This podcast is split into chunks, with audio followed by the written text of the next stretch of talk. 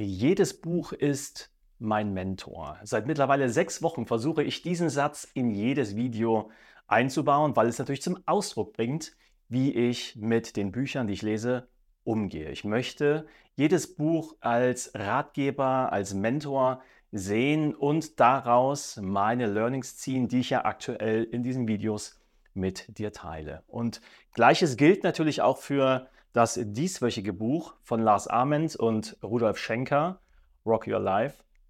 Aber, beziehungsweise und, es gibt eine Besonderheit bezüglich des Autors Lars Ament, denn Lars ist nicht nur in der Rolle des Autors hier ein Mentor, sondern er begleitet mich schon seit drei, vier Jahren auf meiner Persönlichkeitsentwicklungsreise durch seine Bücher, durch seinen Podcast und auch durch seinen kleinen Abreißkalender, wo ich jeden Tag einen positiven Kalenderspruch von ihm lese, der mich in den Tag begleitet. Und ich habe ganz, ganz häufig schon Bücher von ihm verschenkt und auch den Abreißkalender immer wieder mal in meinem äh, Freundes- und Familienkreis gestreut. Und so ist es für mich heute irgendwie auch etwas ganz Besonderes, dieses Video zu drehen.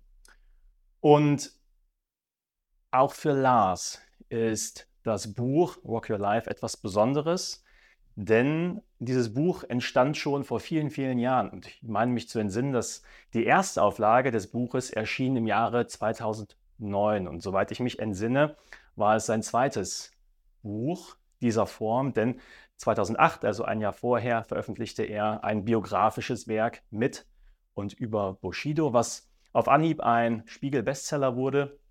Und 2009, ein Jahr später, kam dann Rock Your Life in der ersten Auflage raus. Und meine persönliche Wahrnehmung ist, dass die Zusammenarbeit mit Rudolf Schenker, aus der sich auch eine Freundschaft entwickelte, großen Einfluss nahm auf den Weg von Lars. Denn heutzutage ist er ja bekannt als Good Vibes Only Manager, als Life Coach, als Mentaltrainer, als Mensch, der gerne seine Erkenntnisse aus dem Bereich Persönlichkeitsentwicklung mit der Welt teilt. Und irgendwie ist es selbstverständlich geworden in den letzten Jahren, dass er ganz, ganz viele Bücher zu diesen Themen veröffentlicht.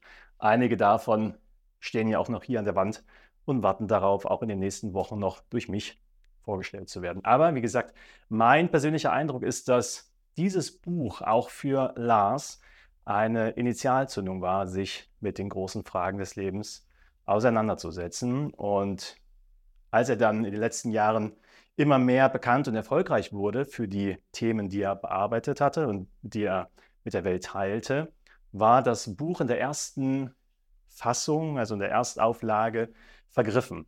Und in seinen Büchern stellt er auch immer wieder heraus, dass daran nichts zu ändern war. Ich glaube, da gab es gute Gründe, warum das Buch in seiner Erstauflage aus dem Jahr 2009 hm, ja, nicht nochmal veröffentlicht, wieder veröffentlicht, neu aufgelegt wurde.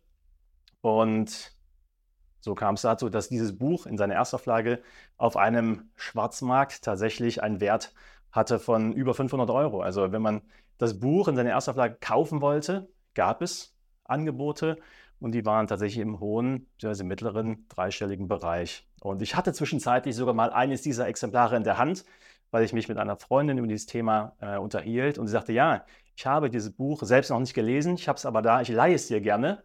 Und so lag dieses Buch viele Monate bei mir.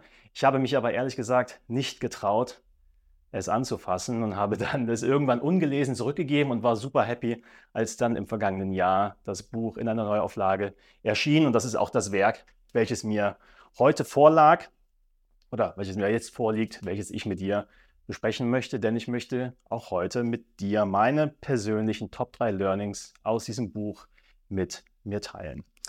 Worum geht es grob in diesem Buch? Es geht um Rudolf Schenker. Rudolf Schenker, der Bandleader, Gitarrist, anfänglich auch Sänger der Band Scorpions. Ich weiß nicht, wie viele Berührungspunkte du schon mit den Scorpions hattest, aber für mich sind die Scorpions irgendwie so eine Band, die sind da, aber so wirklich in meiner Wahrnehmung finden die nicht statt. Man muss aber dazu sagen, dass diese Kapelle seit 1965 besteht. Das ist eine mittlerweile doch sehr altehrwürdige Band, die unfassbar erfolgreich ist aber zumindest in meiner Welt, in meiner Wahrnehmung in Deutschland gar nicht richtig ja, gebührend gehypt und gefeiert wird. Also die Band hat schon über 5000 Konzerte gespielt. Die haben über 80 äh, Länder oder in über 80 Ländern Auftritte gehabt mit teilweise bis zu 100.000 Zuhörern, Zuschauern, Zuhörerinnen, Menschen und haben im letzten Jahr, im Jahr 2022, ihr nächstes Studioalbum veröffentlicht. Und wenn man bei Wikipedia mal schaut, was die alles so schon an Preisen abgesahnt haben, dann musst du schon ganz schön viel scrollen, um alle Trophäen, alle Auszeichnungen ähm, ja, dir anschauen zu können. Und ich möchte heute mit dir einen Blick schauen oder einen Blick werfen auf Rudolf Schenker, der wie gesagt der Gründer dieser Band ist und Rockstar ist, kann man so sagen. Ähm, und ich könnte mir vorstellen, dass er dieses Rockerleben, dieses äh, Starleben sicherlich auch auslebt in gewisser Art und Weise, aber ähm, Rudolf Schenker hat auch eine ganz ruhige, zurückgezogen, introvertierte Persönlichkeit und Seite. Und das ist eine Seite, die Lars gemeinsam mit ihm ja, hervorhebt, hervorkramt, beleuchtet und gemeinsam schaut auf seine persönliche Entwicklung, auf seinen Lebensweg mit der Band, aber auch natürlich auf seine persönlichen Erfahrungen, die er dann in diesem Buch teilt. Und ich kann schon mal sagen, Rudolf Schenker ist auf jeden Fall ein verrückter Typ. Natürlich Rockstar, natürlich hat er sicherlich auch äh, die schönen Seiten, schmackhaften Zucker-Sahne-Seiten des Rockstar-Lebens äh, mitgenommen, aber er ist auch trotzdem im gleichen Atemzuge sehr bodenständig geblieben. Er kommt aus der Lüneburger Heide in der Nähe von Hannover und jetzt halte ich fest, ist schon sehr, sehr lange der Meditationspraxis ich wollte sagen erlegen, aber er meditiert schon seit vielen, vielen Jahren. Er praktiziert Yoga seit vielen Jahren. Er achtet auf seine Ernährung. Er achtet auf seinen Schlaf. Sind das so die Attribute, die du mit einem Rockstar verbindest? Ich auch nicht. Und das war äh, für mich auf jeden Fall sehr, sehr spannend, da mal einen Blick hinter die Kulissen zu erlangen. Und ja, springe jetzt mal rein in meine Top 3 Learnings, was ich aus dem Buch entnehmen konnte. Und ich fange an mit meinem Learning Nummer 1. Und das befindet sich auf Seite 160 für den Fall, dass du es nachvollziehen möchtest. Und hier geht es um die eine Million Euro Frage. Und das ist eine Frage, die mich beim Lesen sehr beschäftigt hat. Ich gebe einen kurzen Kontext. Was mir, also Rudolf Schenker, immer wieder auf meinen vielen Reisen um die ganze Welt auffällt, vor allem bei den jungen Menschen, die gerade ihre Schule abgeschlossen haben, ist, dass sie alle viel Geld verdienen wollen, aber gar nicht richtig wissen, wie. Sie überspringen den wichtigsten Teil, den Weg. Und jetzt kommen wir mal zu einem Gedankenexperiment, welches ich habe auf mich wirken lassen und ich hoffe, dass auch du dir vielleicht ein paar Sekunden Zeit nimmst, um ernsthaft über Folgendes nachzudenken. Nehmen wir an, du hättest die Wahl zwischen einer Million Euro Cash auf die Hand oder die Fähigkeit, das ist quasi Variante B, die Fähigkeit, die gleiche Summe aus eigener Kraft verdienen zu können. Nochmal, auf der einen Seite A, du hast die Möglichkeit jetzt sofort in unverbrauchten, gestapelten, neuen, hübsch aussehenden Scheinen eine Million Euro Cash zu erhalten. Du müsstest eigentlich jetzt nur noch zugreifen. Oder auf der anderen Seite befindet sich eine Fähigkeit, mit der du eventuell, wer weiß, dafür gibt es keine Garantie, es gibt keinen Beweis, es gibt aber auch keinen Gegenbeweis, dass du die gleiche Summe mit einer Fähigkeit erarbeiten kannst. Was würdest du nehmen? Was würdest du tun? Und ich habe diese Frage beim Lesen ganz bewusst auf mich wirken lassen und wirklich mal überlegt, so, hm, ah, wenn das Millionchen, das Millionchen jetzt hier läge. Und da ist eine Fähigkeit, die mir vielleicht eine Million irgendwann bringen könnte. Ah, was würde ich nehmen? Und ich muss ganz ehrlich sagen, dass, also meine Hand ging schon so, ging so Richtung Millionen. Und natürlich, ne, man liest ja so ein Buch auch, um sich genau für so etwas zu öffnen.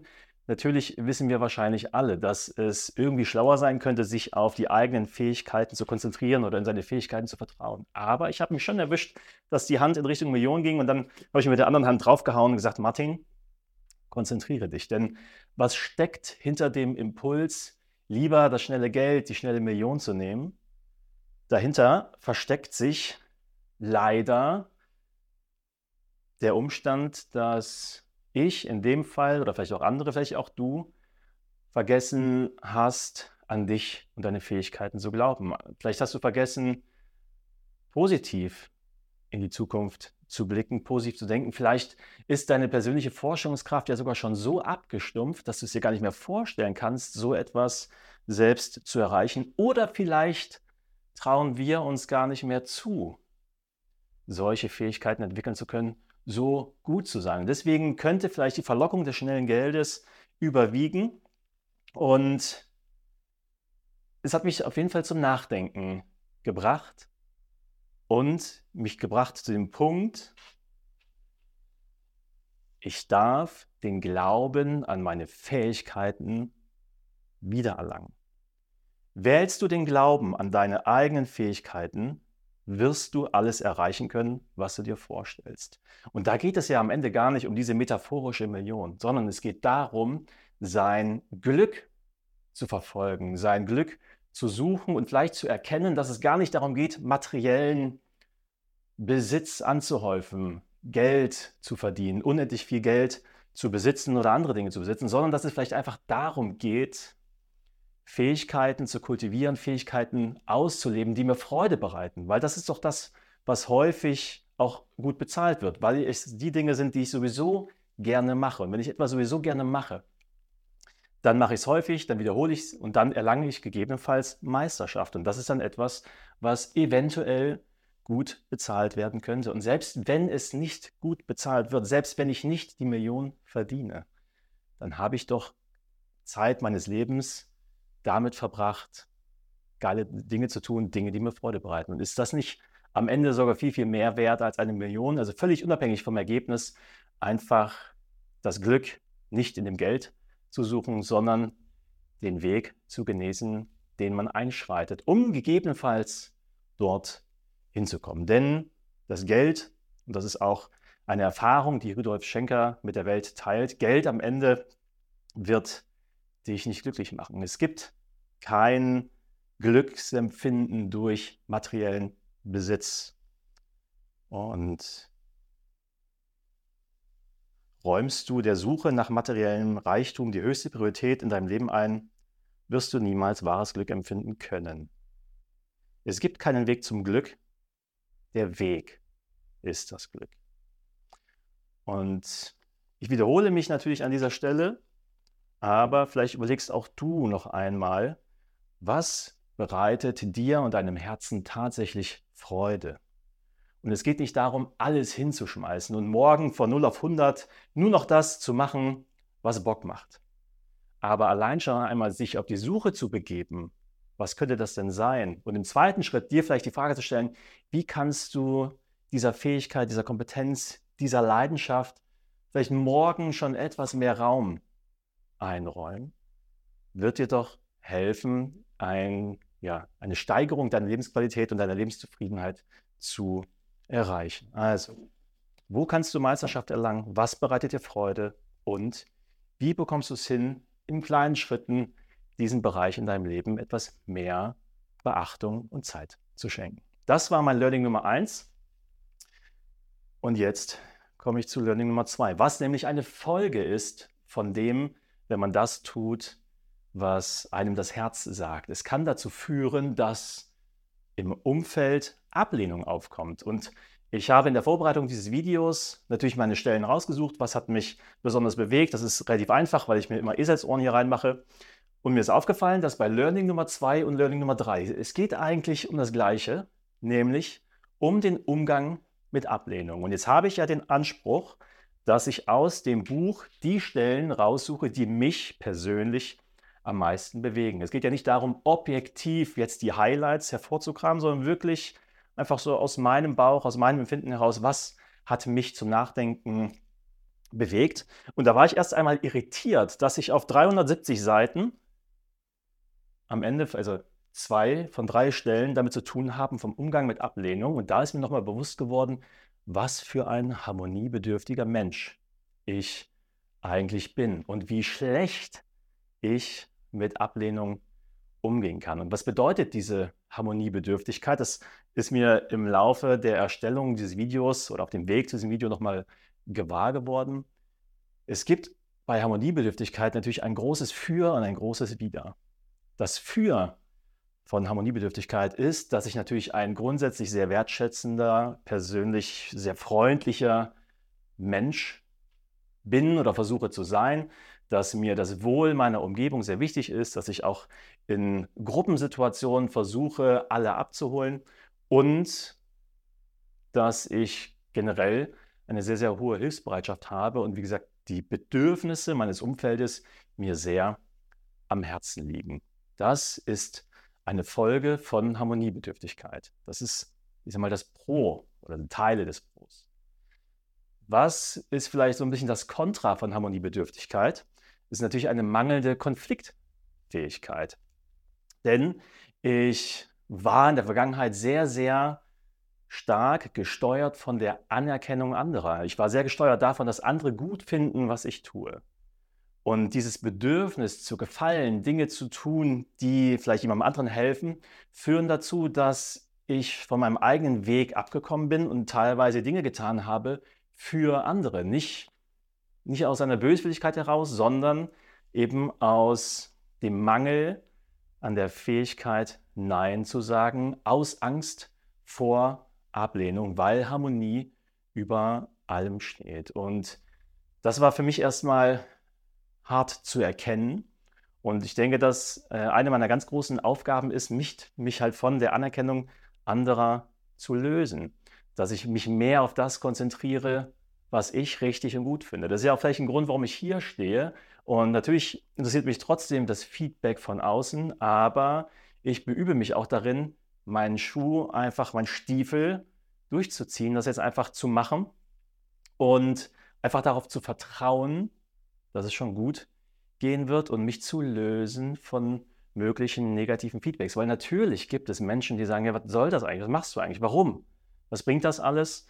Wo ich auch äh, dir diese Frage manchmal gar nicht beantworten kann, so einfach nur sage, hey, ich mach's, weil es sich für mich richtig anfühlt. Und ich komme nun zu dem konkreten Beispiel, wie Rudolf Schenker unter anderem mit Gegenwind, mit Ablehnung umgeht. Und er schreibt auf Seite 258 folgendes. Der Unterschied zwischen den Glückskindern und jenen, die mit ihren Taten ständig ins Klo greifen, ist der, dass die Glückskinder ihre Einzigartigkeit akzeptieren. Sie hören auf ihr Herz und glauben nicht an die destruktiven Botschaften ihrer Umgebung. Dein Umfeld will dich nämlich so behalten, wie du jetzt gerade bist. Möglicherweise ein armes, kleines, orientierungsloses und vor allem erfolgloses Würstchen.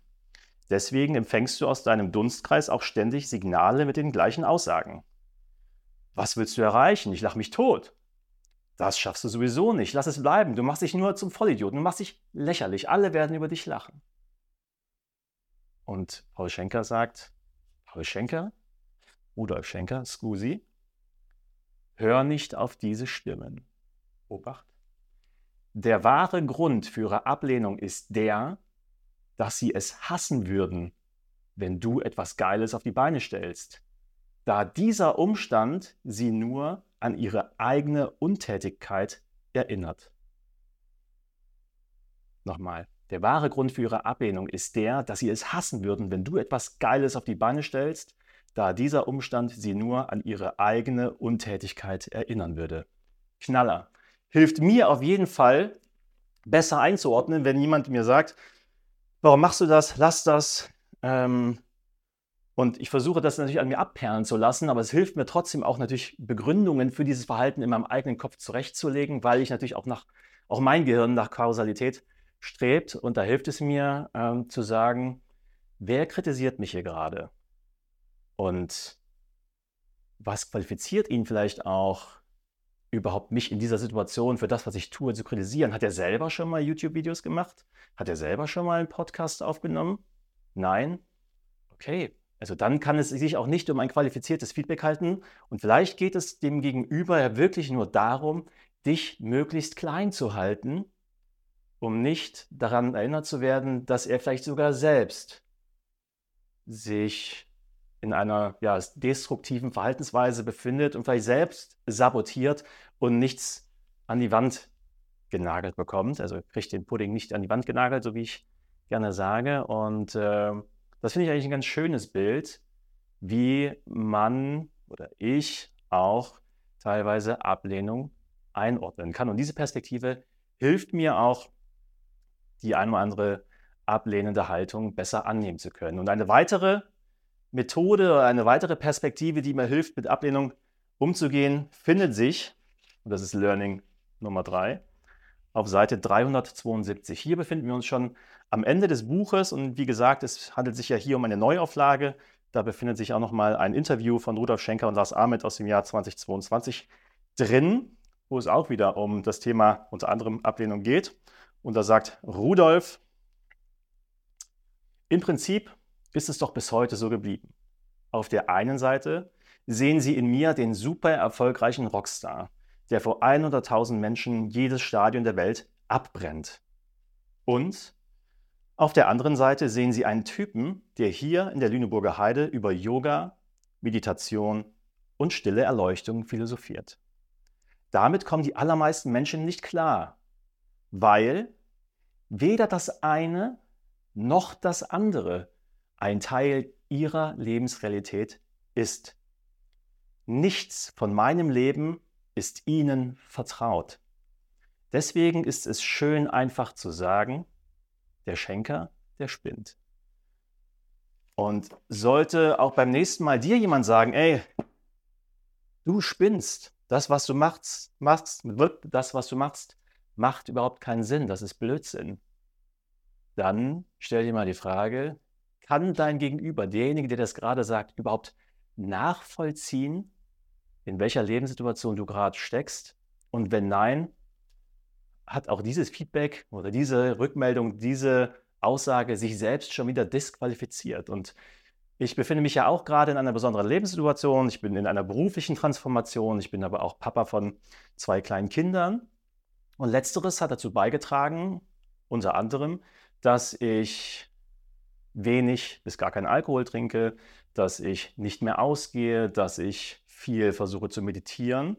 Und das stößt nicht nur auf Anklang. Vor allen Dingen natürlich dann, wenn alte Weggefährten, Wegbegleiter sagen, hey, pass mal auf, Martin, hast du Lust, mit ins Stadion zu gehen? Hast du Lust, mit äh, feiern zu gehen? Hast du Bock, mit auf den Kiez zu kommen? Und ich dann sage, oh, nö. Hey, hab dich doch mal nicht so, du hast das doch die letzten Jahre sonst auch immer krass mit durchgezogen. Und sage ich, ja, ich kann sicherlich verstehen, dass du das jetzt nicht geil findest, aber aktuell liegen meine Prioritäten da drauf, fit, frisch, gesund, nüchtern mit meiner Familie umzugehen. Es ist aktuell für mich wesentlich wertvoller, morgens energetisch in den Tag zu starten, als eine durchzechte, geile Partynacht zu haben. Und versteht mich nicht falsch, ich hätte auch mal Bock, mal wieder ein gepflegtes Bierchen zu trinken. Ich hätte auch mal Bock, einen schönen Negroni zu trinken. Aber alles zu seiner Zeit. Und es gibt Menschen auch in meinem Umfeld, die das nicht nachvollziehen können, die sagen, pass mal auf, ey, was ist los mit dir? Du bist der absolute Partypupser. Jetzt zieh doch mal mit um die Häuser, lass mal richtig einen saufen. Und ich sage, nein, es ist aktuell nicht an der Zeit. Und dann hilft es mir immer wieder auch, mir die Frage zu stellen, kann dieser Mensch, diese Persönlichkeit überhaupt nachvollziehen, in welcher Situation ich stecke, warum es mir gerade so wichtig ist. Und wenn mein Gegenüber zum Beispiel nicht zwei kleine Babys, Kinder zu Hause hat, dann ist es für ihn auch schwer nachzuvollziehen. Für mich war es früher, als ich in seiner Situation war, ohne Kinder, auch nicht nachvollziehbar. Und deswegen ist es auch nicht schlimm. Aber es hilft mir, also dieser Perspektivwechsel hilft mir halt sehr stark auch äh, Ablehnungen ähm, besser nachvollziehen, besser verstehen zu können. Und es hilft mir einfach, besser damit umzugehen, weil auch hier wieder dann am Ende meine Bedürfnisse nach Harmonie eine gewisse Kausalität hervorbringt. Und das waren sie, meine Top 3 Learnings aus Rock Your Life von Lars Ament und Rudolf Schenker. Ich fasse zusammen. Ich komme nochmal auf diese Millionenfrage. Am Ende steckt ja da drin die Aussage, vertraue auf dich, deine Fähigkeiten, deine Kompetenzen. Das ist am Ende das wesentlich größere Asset als eine Million Cash. Und auf die Frage, wie kannst du denn mit Ablehnung umgehen? Zwei mögliche Perspektiven. Erstens, qualifiziert, also was qualifiziert meinen Feedbackgeber, was qualifiziert den, der mich ablehnt, überhaupt zu dieser Aussage? Kann der erstens überhaupt nachvollziehen, in welcher Lebenssituation ich stecke? Das war das letzte Beispiel. Oder, da muss ich mal nachgucken. Möchte er mich nur klein halten, um sich nicht an seine eigene Untätigkeit erinnert zu wissen. Jetzt habe ich es wieder. Meine Güte, immer auf dem letzten Meter werde ich ein bisschen hibbelig, weil jetzt in den Sack zu hauen wäre natürlich bei einem äh, One-Shot-Video relativ dumm. Deswegen mache ich mal lieber Schluss, bevor ich mich jetzt noch äh, total verhasple. Ich danke dir wie immer für deine Aufmerksamkeit. Ich freue mich über eure Kommentare unter meinen Videos und wenn es nur ist, Chaka, mach weiter so. Und zum Schluss bleibt mir eigentlich nur zu sagen, und da zitiere ich Lars Ament von seinem gestrigen Kalenderspruch in seinem Abreißkalender. Perfekt ist langweilig. In dem Sinne passt ja eigentlich auch das Ende, die letzten drei Minuten ganz gut zu dem Spruch. Ich freue mich, wenn du nächste Woche wieder einschaltest und in dem Sinne, gute Reise, gute Besserung. Jedes Buch ist mein Mentor und Lars auch. Bis dann.